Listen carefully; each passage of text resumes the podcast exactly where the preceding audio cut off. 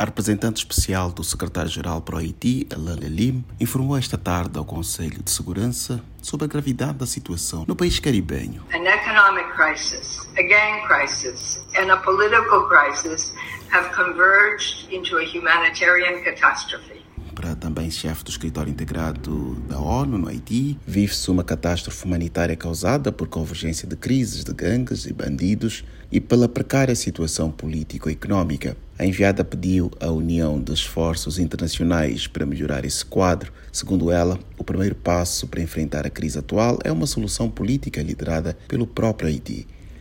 Lima apelou ao Conselho que mobiliza apoio aos haitianos. Para ela, a situação precisa de medidas urgentes do órgão das Nações Unidas. Os Estados Unidos e o México devem circular uma resolução sobre as formas de abordar os desafios. Também compareceram à reunião ministros das Relações Exteriores do Haiti, da República Dominicana e do Canadá. A chefe do escritório integrado da ONU no Haiti diz que cerca de um milhão e meio de pessoas sentem o impacto da violência de género, especialmente com casos sistemáticos de estupro. Em duas semanas de saques a armazéns do Programa Mundial de Alimentos, PMA, 2 milhões de toneladas, orçados em 55 milhões de dólares, foram perdidos. O total poderia alimentar 200 mil pessoas em outubro. A inflação chegou a 31%, o maior nível em anos, e deverá continuar em alta. No mesmo período, o preço da cesta básica subiu para 52% e o custo do petróleo duplicou. No ano passado, o Haiti perdeu 600 milhões de dólares em receitas aduaneiras que deixaram de ser arrecadadas.